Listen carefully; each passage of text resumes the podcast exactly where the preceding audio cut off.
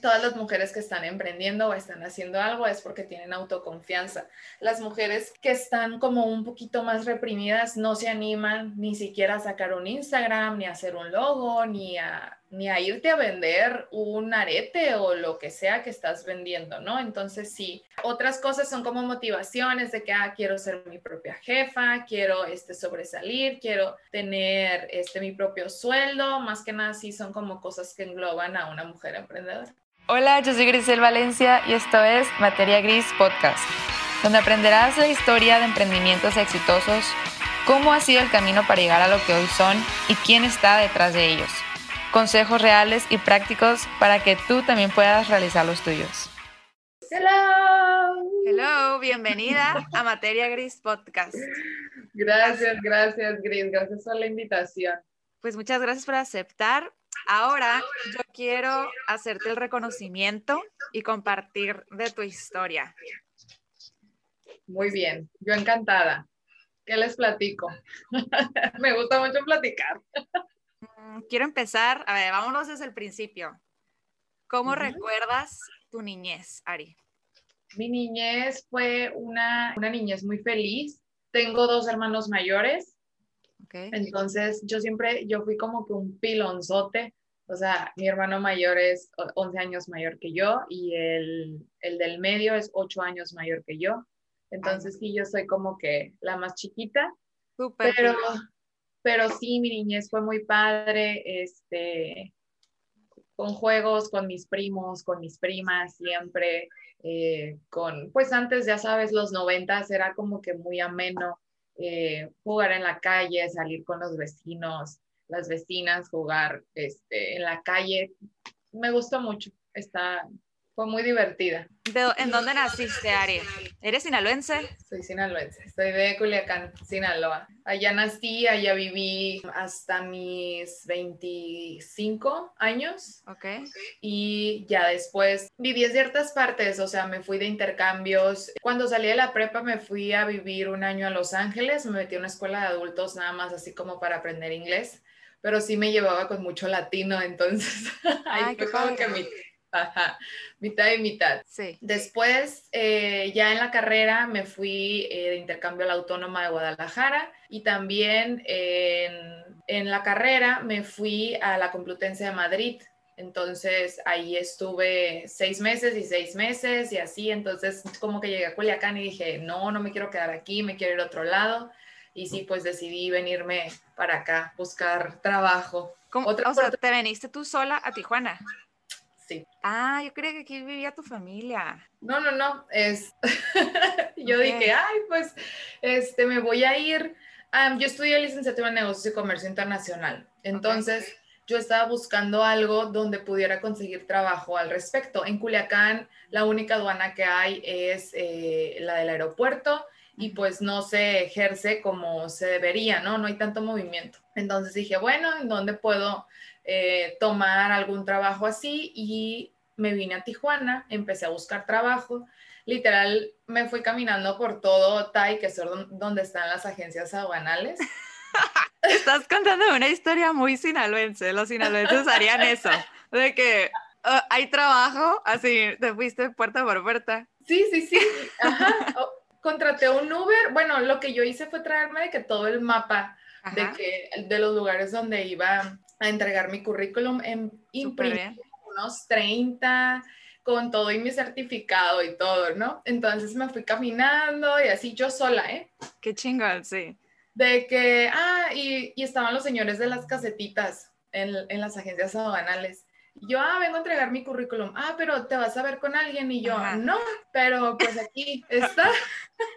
Me encanta que hagan eso, me encanta, me encanta. Y ya, y de que curiosamente eso fue, no sé, un día, un lunes, martes, no sé qué día era, y al otro día yo ya tenía tres entrevistas.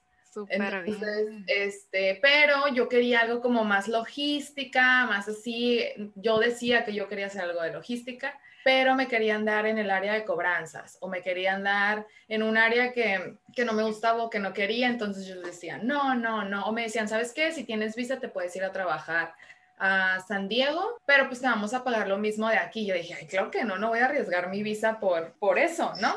Entonces, este, curiosamente, un amigo de, de Sinaloa me dijo, oye, ¿sabes qué? Eh, yo conozco una empresa allá y que mi cuñado y que no sé qué, ya sabes, conexiones, siempre ayudan. Y un día estaba, yo me quedé como toda una semana, me quedé con una amiga y me llaman de la empresa y me dicen, eran como las 10 de la mañana, me dicen, ¿puedes venir ahorita a las 11? Y yo, ¡Ah! Así, literal, estaba de que en pijama, ¿no? Porque al otro día me iban. Sí. Yo, sí, sí, o sea, agarré un Uber, me cambié y llegué. Y el que ahora es mi ex jefe, este, me dijo de que, ah, sí, este, vente, era a principios de diciembre.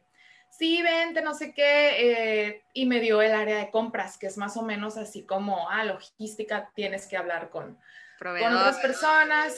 Ajá. yo, yo, también estuve en en esa área. Sí, ajá, entonces está padre, dije, sí, perfecto. Me querían ofrecer en otro lado una, era como una gerencia o algo así, donde yo iba a estar a cargo en una agencia banal, pero dije, no, porque no es logística, yo estaba terca. Y dije, sí, sí, está bien, solo que ahorita pues no traigo mis cosas conmigo, no me puedo venir porque me dijo mi ex jefe, ¿y qué? ¿Cuándo empiezas? Y yo, no, pues no sé. Me dijo, ¿sabes qué? Vete a pasar Navidad y ya que pase Navidad te vienes. Y sí, un 25, o sea, desayuné con mi familia y un 25 me vine en mi carro, o sea, mi hermano y yo, que mi hermano, yo te llevo. Y mi hermano me trajo hasta, hasta acá. fue. ¿Y cuánto tiempo estuviste ahí? En la empresa estuve dos años, dos años, sí, aprendí mucho, estuvo muy padre. Le tengo mucho aprecio a mi, a mi ex jefe.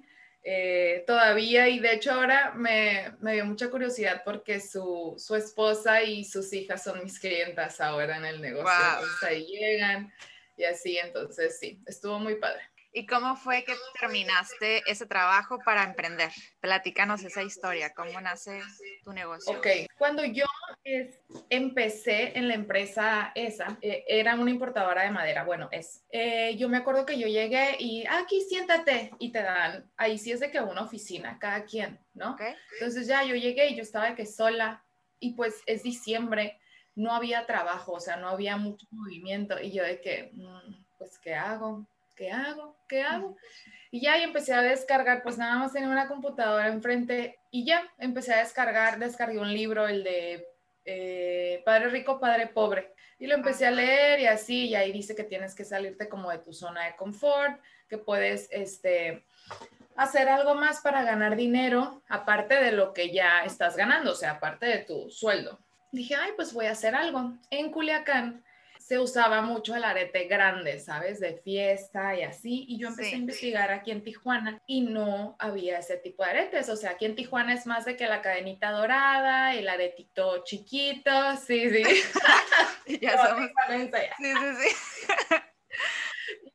que se cuelgan hasta el molcajete, sí, guapísimas, son guapísimas. Ajá, sí, o sea, era como que el arete, pero, pero pues antes se usaba más, ahorita también ya se calmó, eran modas. Es cierto, sí, es cierto. Entonces dije, bueno, eh, lo voy a traer para acá, a ver si funciona. Y ya pedí un pequeño préstamo, pedí 5 mil pesos, ¿no?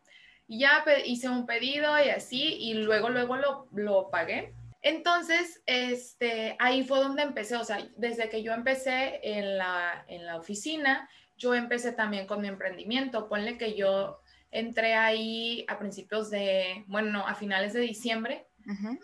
Y mi emprendimiento lo empecé a finales de febrero. Entonces ya fue como que, ok, tengo esto y también tengo el otro y ya me empecé a meter a colectivos y así. Entonces ahí empezó. Ya después yo estaba ahí. En febrero, local. En febrero empecé con la a vender. Por pedidos y que a tus conocidos en la oficina, a todos lados. En Instagram, ¿o qué? en febrero empecé el Instagram.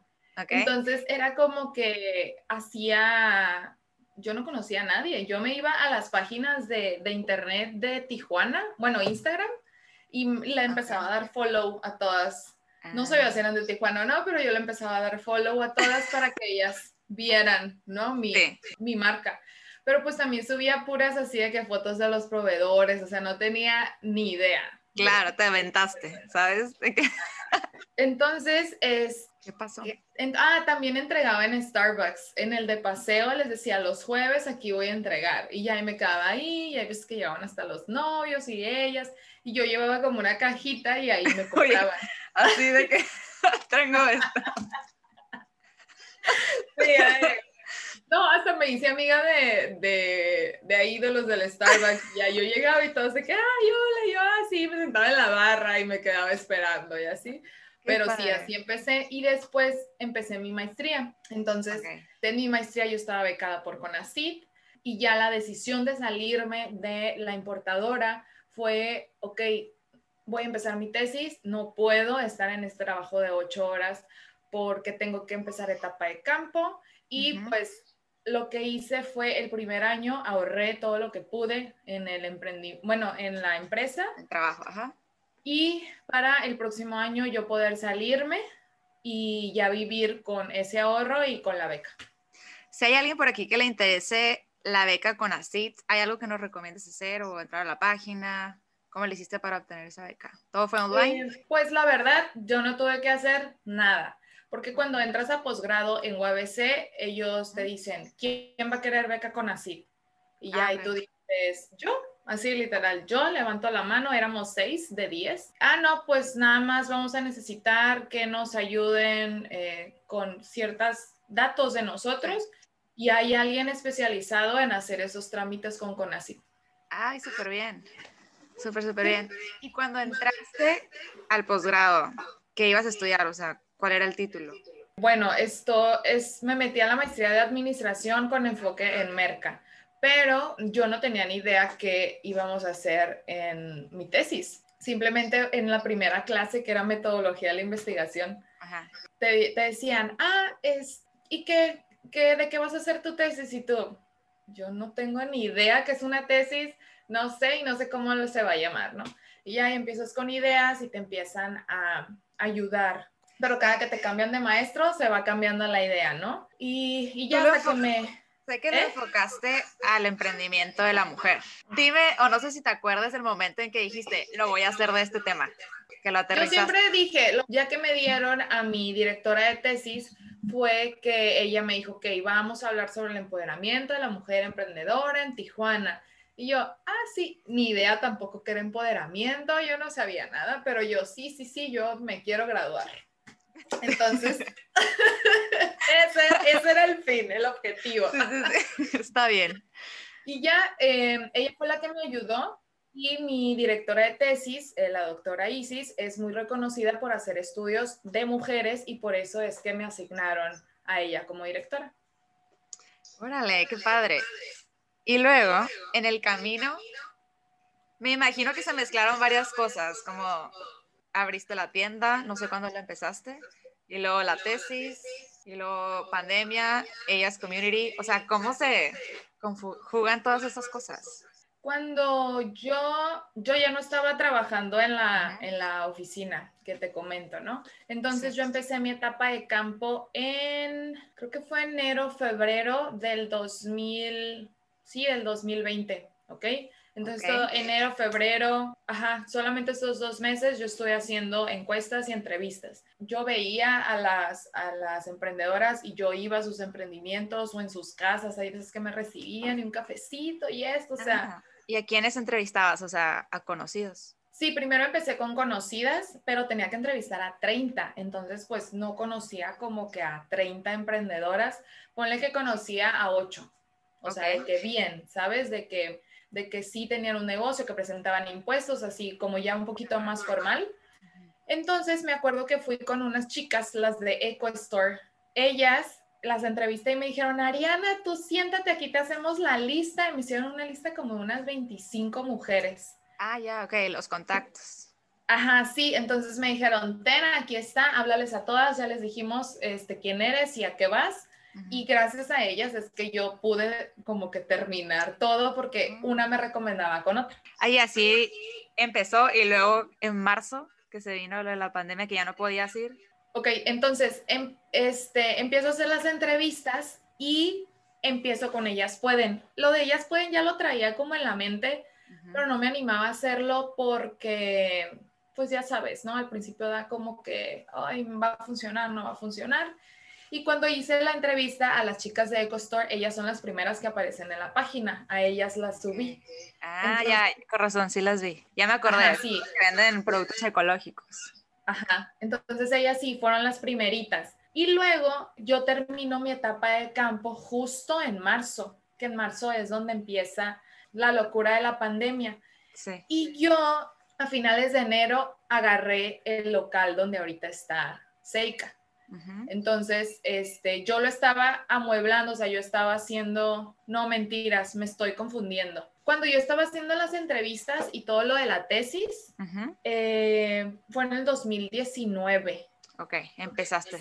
Sí, porque todavía me faltaba hacer todo, este, el análisis y todo eso. Entonces, en la pandemia fue donde lo pude terminar. En enero 2020 agarré local de Seika y me gradué, o sea, dije, no voy a abrir el local hasta que yo esté graduada de la tesis porque era una locura, o sea, llegó el punto en el que yo lloraba del estrés y estaba encerrada. Tenía eh, sesiones con, con mi directora de tesis sábado, domingo, me quedaba trabajando a las 3 de la mañana. Ay, no, no, no. Una locura. Sí, y en el 12 de junio fue mi defensa de tesis, fue vía online, también no podíamos este, asistir.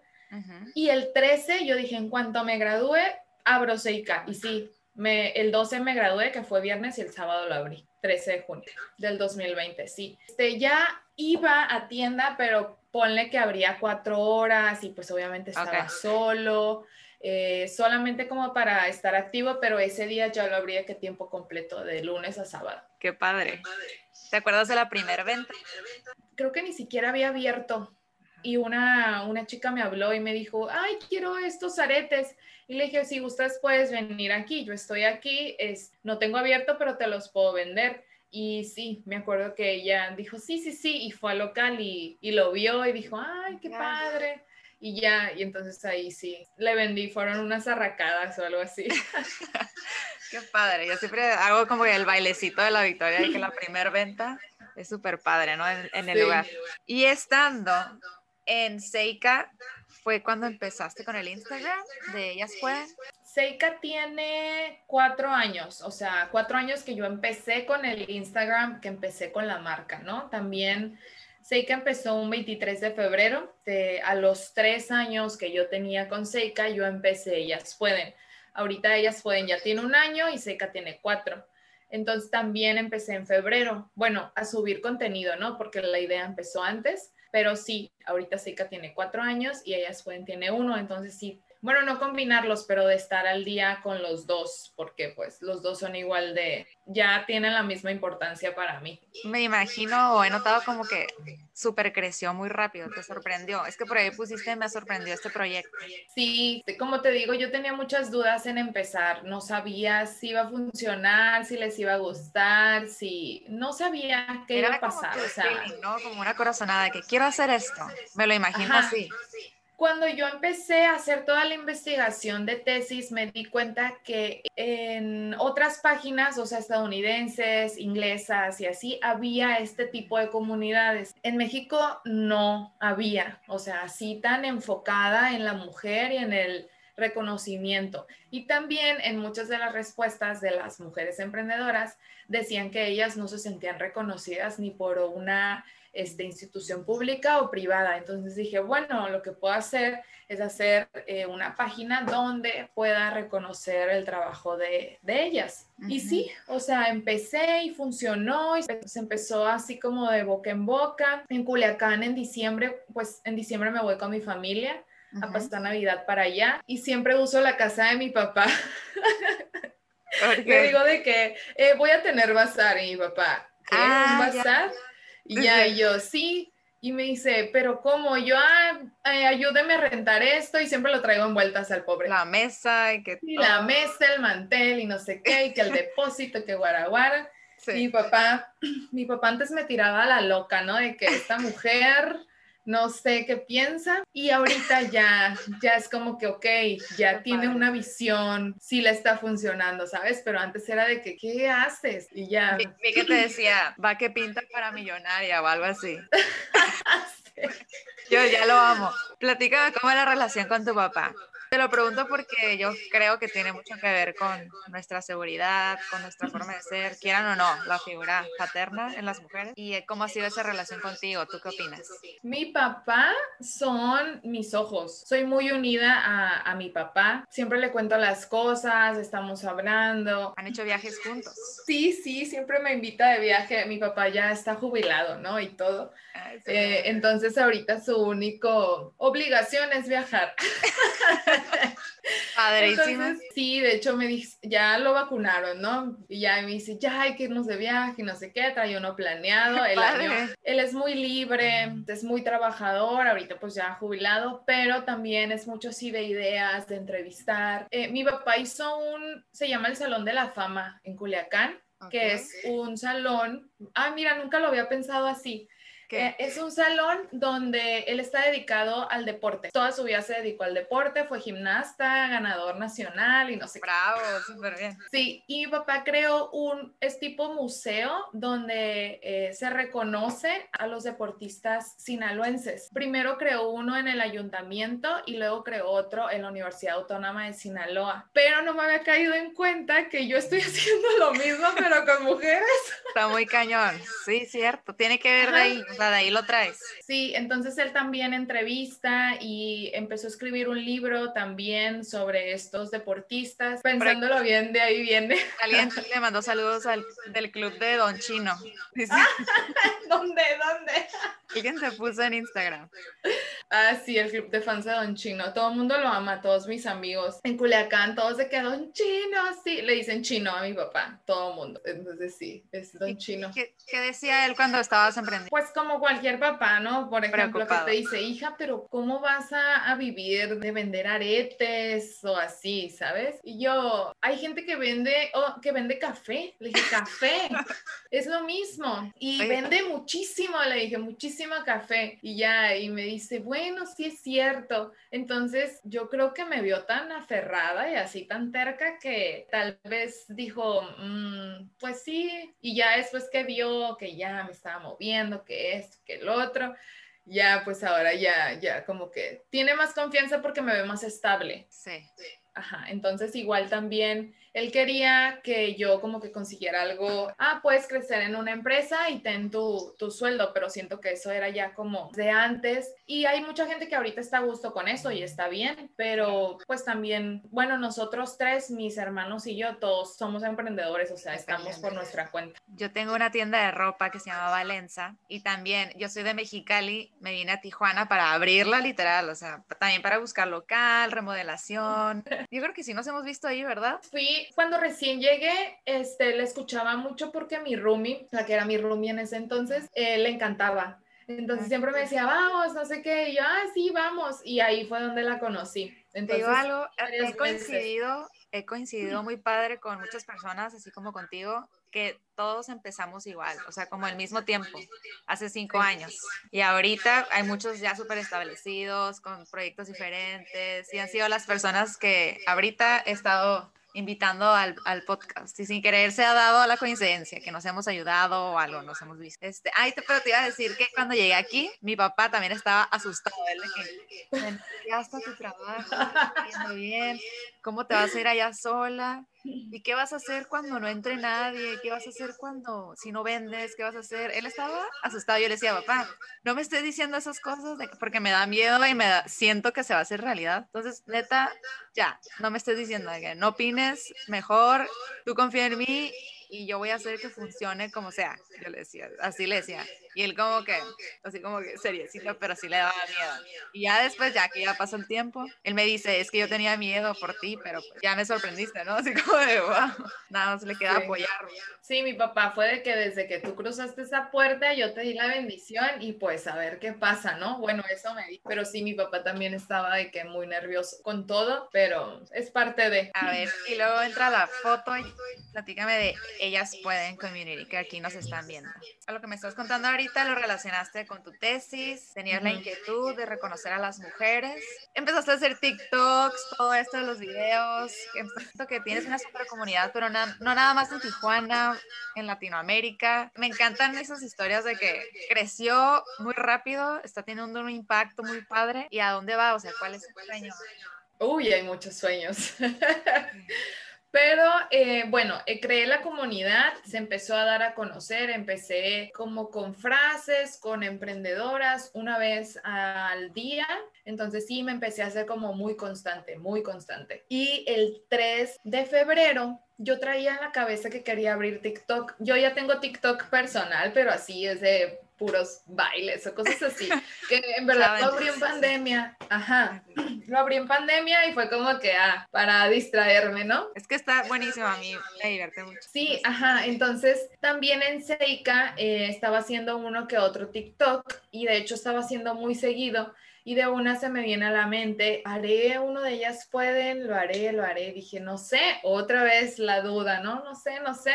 Lo pensé yo creo que una semana y un día estaba de que en seca y dije, ay, lo voy a abrir. Sí, lo voy a abrir, pues, ¿qué puede pasaros? No. Te interrumpo. ¿Quién es la persona a la que acudes siempre que tienes una duda? Así como tú de que, ¿la abriré o no la abriré? ¿Quién es como tu confidente? Ah, mi novio. Sí, mi novio es de que siempre, siempre le digo, haré esto, no haré esto, y me dice, sí, él todo me dice que sí. sí, hazlo, sí, esto. Entonces digo, mmm ok, entonces sí, él es, él es una parte fundamental, él está aquí conmigo, bueno, en esta ciudad, ¿no? Porque toda mi familia está allá, pero sí, él es la persona más cercana que tengo y a la que todo lo que traigo en la cabeza le digo. Y te dijo, órale, va, abre TikTok. Sí, él es cero redes sociales, así, no, ¿no? Y yo soy la loca de las redes sociales. Entonces eh, me dijo, sí, pues si a ti te gusta y no sé qué. Y yo, bueno, sale, está bien. Y ese día dije, ok, lo voy a hacer. Grabé uno en la noche, me acuerdo que fue un jueves, antes de cerrar Seika, grabé uno y pegó, bueno, pegó de que, o sea, en, en Seika o en el personal tenía cinco views, ¿sabes? 10 views y ya, y en ese fueron 2000 y yo, ay, wow, 2000. padre.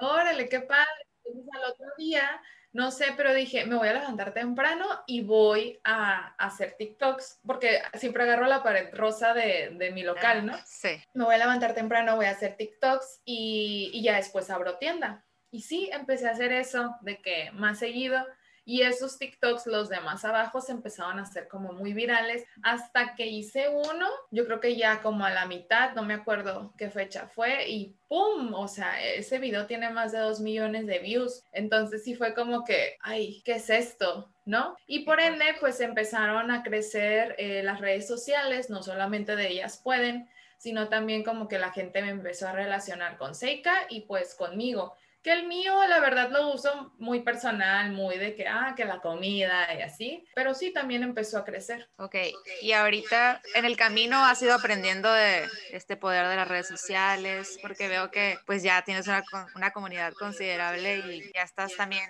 lo de los anuncios en la cuenta, lo de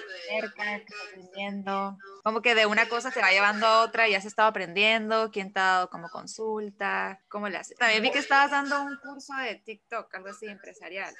Ah, eso fue, me invitó, tengo una amiga que trabaja en Xochicalco, ella es coordinadora de, de, mercadotecnia, de hecho yo un tiempo estuve dando clases en Xochicalco, pero pues por la pandemia eh, se canceló, ¿no? Entonces ella me tiene grupos y me invitó a dar una, una plática sobre TikTok como herramienta empresarial. Entonces pues sí, ahí estuvimos, de hecho fue ayer, y ahí estuvimos eh, platicando. Tres tips sobre TikTok empresarial.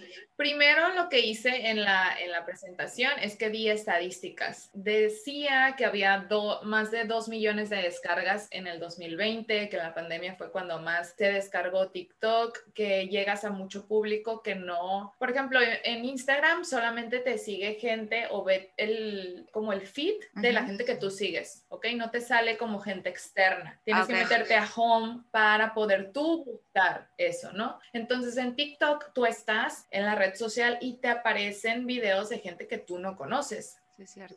O que tú no estás siguiendo. Entonces, esa es una herramienta muy importante y también llegas a públicos que ni siquiera estás considerando llegar. Por ejemplo, ellas pueden, antes era México y nada más. Cuando empecé a crecer un poquito, se expandió a Celaya, Sinaloa, Ciudad de México, Tijuana y Tantán. Y ahorita eh, me han contactado chicas de Colombia, de República Dominicana, de Ecuador, de Uruguay, o sea, y yo digo, wow, qué padre. Sí. ¿En qué momento? Entonces sí, TikTok te ayuda como, es una forma divertida de hacer crecer tu empresa, porque la verdad yo estoy grabando los TikToks y me estoy riendo sola.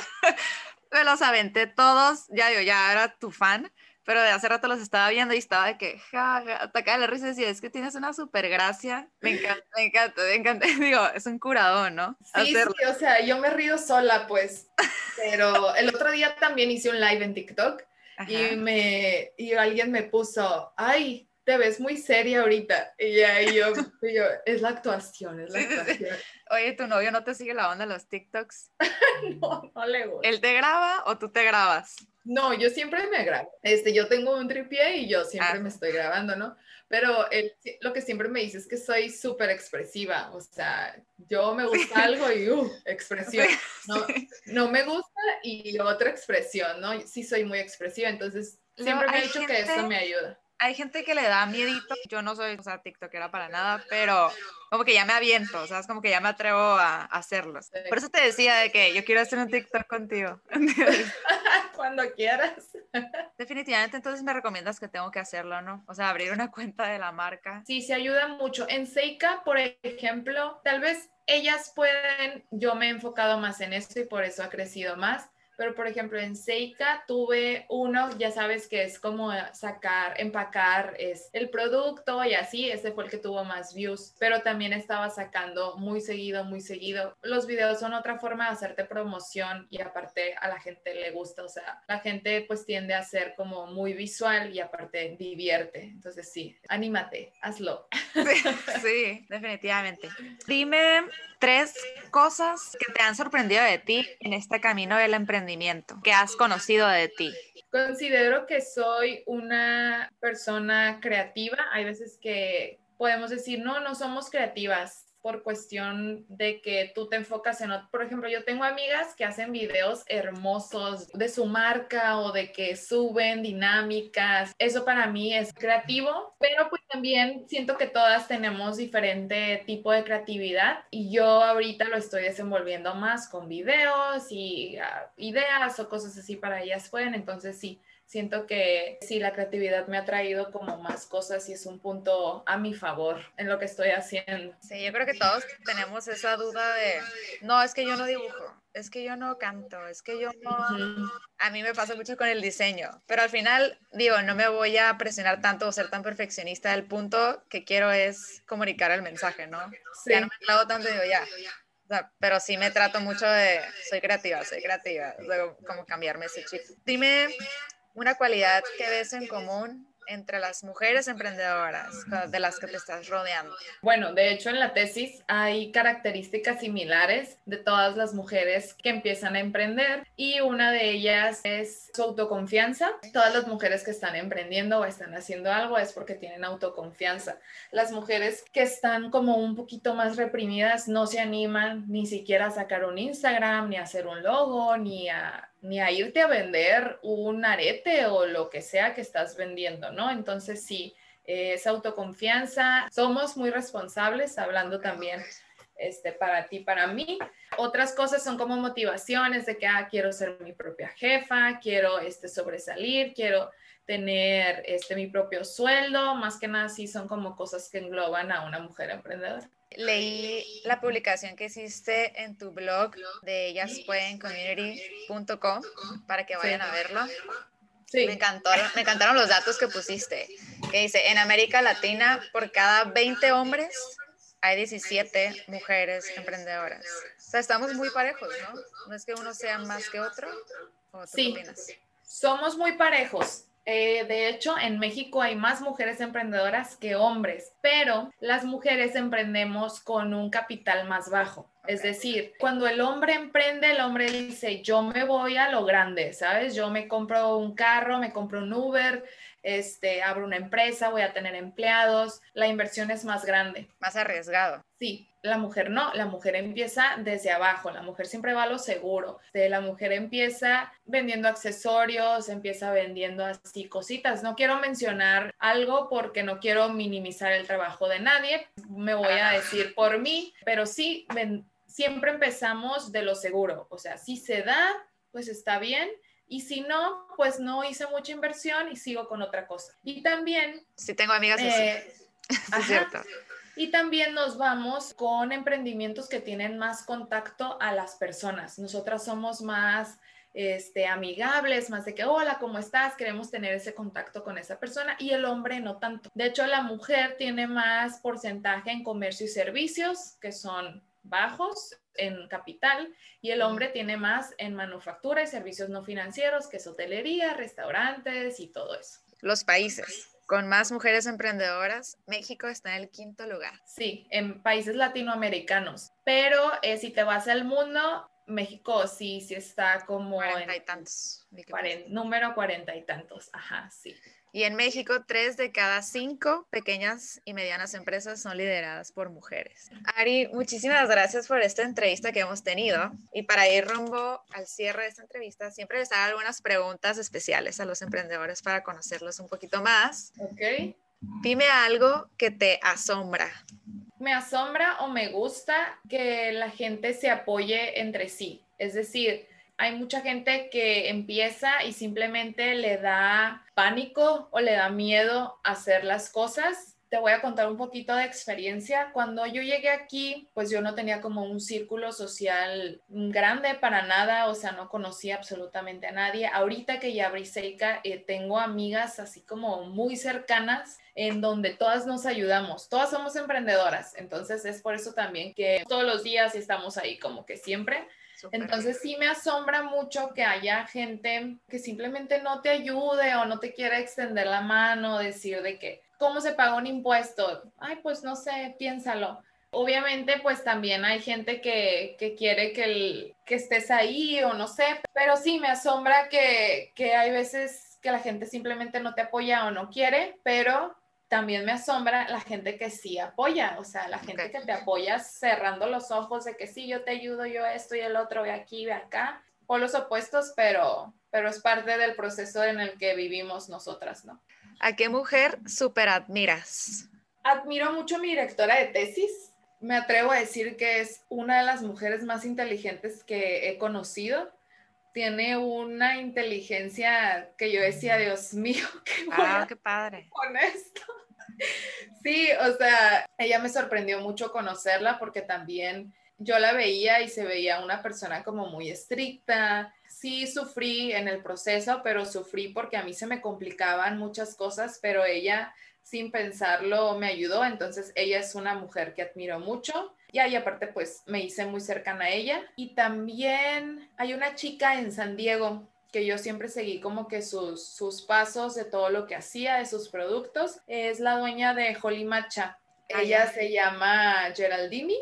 Ella también es de Mexicali, de hecho. ¿De veras? Voy a, voy a buscarla. Ella siempre ha dicho que es de Mexicali y, y me gusta mucho lo que hace, todo lo que hace para poder atraer a la gente, los regalos, eh, su marca, también tiene marca así como de playeras y todo, entonces ella, y está muy joven, entonces ella también, no la conozco, pero me gusta mucho el trabajo que hace. Algo que a la gente le sorprendería de saber de ti. Pues yo creo que ya no le sorprende, soy muy bailadora, toda mi familia es muy bailadora. Ahora entiendo muchas cosas. Me, me, encanta la comida asiática. Yo creo que en mi otra vida fui fui asiática, todo el mundo me lo dice, pero sí, yo, puedo, yo podría comer comida china, sushi, eh, ramen, eh, dumplings toda la semana. Algo que te haya pasado que estuvo fuerte, pero lo volverías a hacer. La tesis. ¿Volverías a hacer? no la volvería a hacer. estuvo fuerte, sí, pero me han dicho, ay, Ariana, te avientas el doctorado. Y digo, no, no, no, no, no, o sea, ni de loca. Y me dicen, ¿en serio? Porque mi directora de tesis pues es doctora y así. Me dice, ¿qué, Ariana, te lo avientas? Y yo, mm, no creo. Mínimo ahorita no.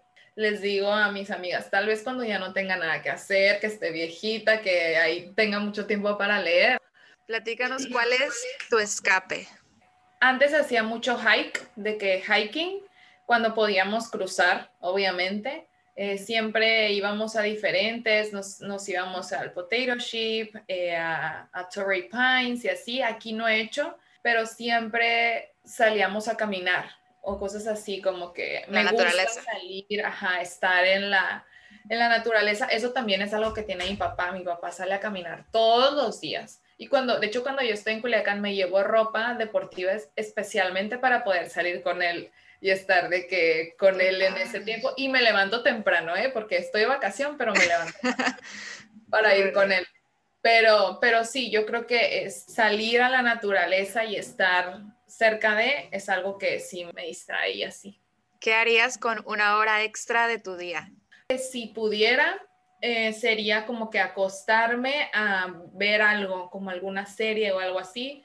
Soy una persona que no puede sentarse a ver una serie o un capítulo porque no puedo estar acostada. Este, o sea, sí puedo estar, pero apenas que esté muy cansada, que, que, esté con, que esté con alguien más y que veamos una película o así, pero si estoy yo sola, estoy viendo qué hacer, me paro, me levanto, me siento, eh, agarro el cajón, lo limpio, ay no, o sea, no puedo, pero me gustaría ser ese tipo de persona que se sienta y, se, y disfruta lo que está viendo. Hay veces que sí lo hago, pero si dura más de una hora no puedo. ¿Tienes alguno de tus videos de TikTok favorito? Hay muchos que me gustan. Acabo de grabar uno, el de, el, lo subí ayer, el de la oración del día, que es, el, es la voz de, de Ivy Queen. Ah, eh, sí, que algo de potra, no sé qué. Ajá. Que, que llegó la caballota, esa es una canción de ella. Entonces, ese me dio mucha risa grabarlo. ¿Y cuál otro? E, el de uno de los primeros que grabé, que dice, Amá, ¿cómo me puedo comer un chilaquil frío o algo así? No, un chilaquil con, un, con pan. No me pasa nada, mamá, no sé qué. Ah, bueno, ok. Ese, ese es uno de mis favoritos. Y también otro donde, donde digo que las emprendedoras no les salen las cuentas y yo me tiro al piso. Ese lo grabé, no tienes idea. Tiré varias veces al piso y ahí la, la Alessani, es la chica que me ayuda en Seika, y yo, Ale, otra vez, otra vez, y la Alessani, ay, nada más me hacía así, y yo me tiraba. Pero sí, eso estuvo chistoso también. Es que buenísimo, el de los proveedores, el de los envíos. Tienes un montón, no, de verdad, me ataca la risa porque digo, qué cañón que sí nos identificamos, ¿no? ¿Qué harías diferente para llegar al día de hoy más rápido? Yo creo que nada, porque a como estoy es por algo Igual también, por ejemplo, lo de la pandemia, pues te voy a contar que cuando pasó eso, yo acababa de agarrar el local, ya estaba todo amueblado, estaba listo para abrirse y ¡pum! pandemia, ¿no? Entonces me tuve que encerrar. Cuando me estreso, a mí me salen como unos pequeños fueguitos. Discretos. Discretos. Y me salió uno así de que es estrés total, ¿no? Entonces dije, Dios mío, ¿qué es esto? ¿Qué va a pasar? Eh, alguien muy cercano a mí me había recomendado que antes de abrir el negocio yo guardara seis meses de renta y le hice caso. Entonces, es por esa recomendación y consejo que yo aquí sigo parada, ¿no? La pandemia me ayudó a, terminar mi tesis, eh, me ayudó a abrir mi negocio en forma, entonces siento que todo ha sido así como que el proceso que debía de tener para estar donde estoy ahorita. Por si alguien aquí nos ve y nos escucha, también tómelo en cuenta. La última pregunta es, dinos tres cosas que agradeces. Agradezco mucho por mi familia, por mis amigas, te voy a decir cuatro, mi familia y amigas, por la salud y por mi trabajo. Y muchísimas gracias por tomar esta entrevista, gracias, gracias por conectarte.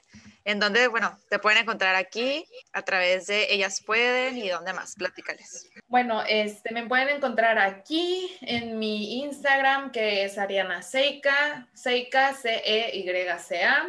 También en mi emprendimiento, que es Seika MX o Seika Brights, que también es para novias y así. Entonces ahí me pueden encontrar. O pueden ir al local, ahí yo siempre estoy. y las espero para platicar. Ya saben en dónde encontrarme, así les digo yo siempre también. Ya saben, cuando preguntan dónde estás, yo, ¿dónde crees que estoy? Oye, pues ya nos tenemos que ir a abrir, ¿no? de que yo hacer. ¿Qué abres? A las 10. No a las 11, pero, pero ahorita pongo, abrimos a las 11 y media. Oye, Luego hacemos algo, digo, ahí, ahí en Valencia ahorita tenemos espacio disponible también para marcas, porque a lo mejor les interesa a alguien lo de brides o tus accesorios. ¿Sabes qué me gustaría? Tus sudaderas de emprendedoras y todo eso, me encantaría. Las pueden pedir en ellasfuencommunity.com. Vayan a su cuenta, está padrísima y sigan el blog.